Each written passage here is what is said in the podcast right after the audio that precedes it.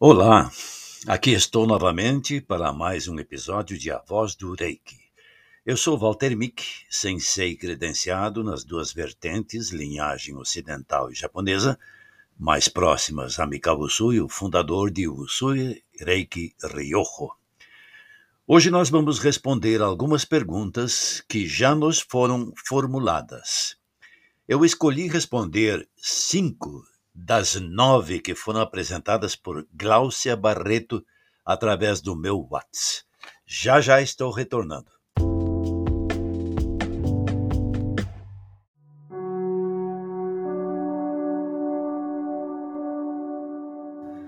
Muito bem, então vamos começar. A primeira pergunta da Gláucia é: o que significa exatamente linhagem energética? Segundo o mestre Hiroshi Doi da linhagem japonesa, indica de quem herdamos a energia e o conhecimento. Acredito que poderíamos comparar com uma árvore genealógica de uma família. Mas no caso do sistema Reiki, refere-se à passagem do conhecimento, bem como da iniciação de um aluno de mestre a mestre até chegar ao fundador do sistema, o Suirek Ryo, para diferenciar, para orientar ou indicar se a linhagem é pura ou não, pois pode ter sido modificada nos últimos 100 anos da fundação. Pessoalmente, considero ser uma parte importante, mas não é tudo. Nenhuma linhagem por si só é melhor ou pior que outra, mais forte ou mais fraca, mais ou menos avançada. Não torna ninguém nobre, superior ou inferior. Não torna um praticante ou professor melhor que outro. Porém, as atitudes mentais, verbais, corporais, a prática constante, a ética e o compromisso Sim, estes podem diferenciar e muito. Outra pergunta da Gláucia se refere à diferença de textos encontrados.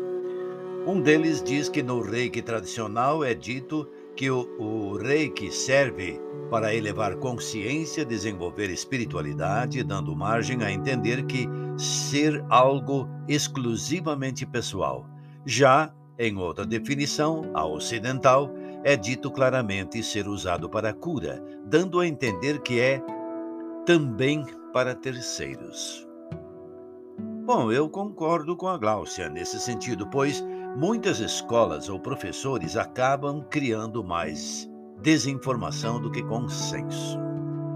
O mestre Mikao Usui apenas disse: que o universo contém vibração de amor, harmonia e cura e impregna todo o universo com pura luz. Obviamente, podemos responder sim, Gláucia.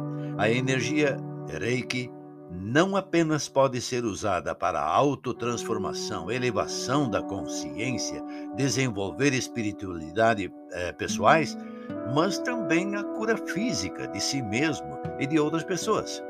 Afinal, o estilo japonês e o estilo ocidental procedem da mesma fonte. Em outra parte do ensinamento, próprio Mikao Usui diz: Como você vai curar outra pessoa se primeiro não curar a si mesmo?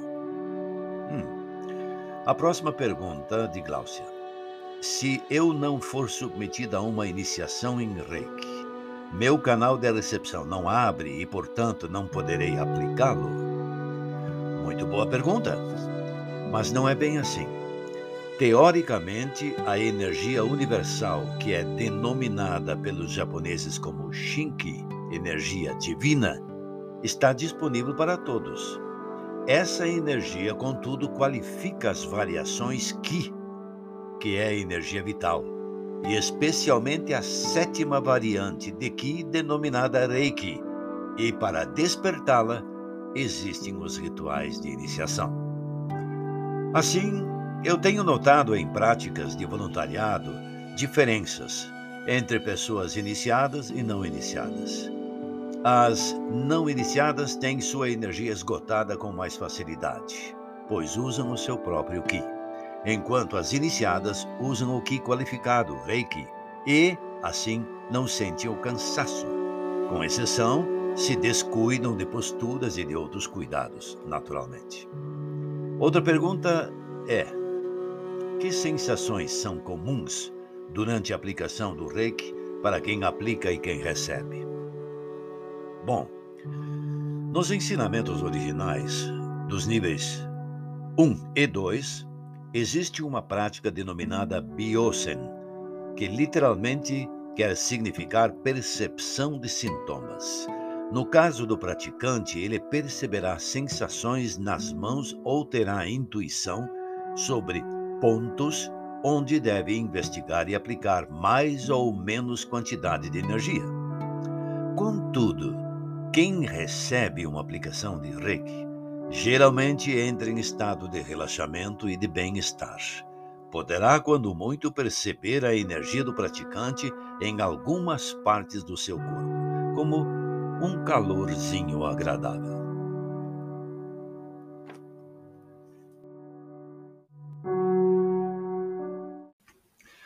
Muito bem, então, estas foram algumas das perguntas. Eu convido a você que está me ouvindo formular as suas questões, sendo ou não sendo alguém que esteja na área. Até mesmo outros profissionais terapeutas podem fazer perguntas, mesmo não sendo reikianos. E existem muitas formas de uma pergunta chegar até a mim pelo WhatsApp, pelo e-mail, pelo Messenger, pelo meu site www.escoladoreiki.com.br. Anime-se. Pergunte que darei resposta aqui na Voz do Reiki. Inscreva-se e fique ligado. E até o próximo episódio.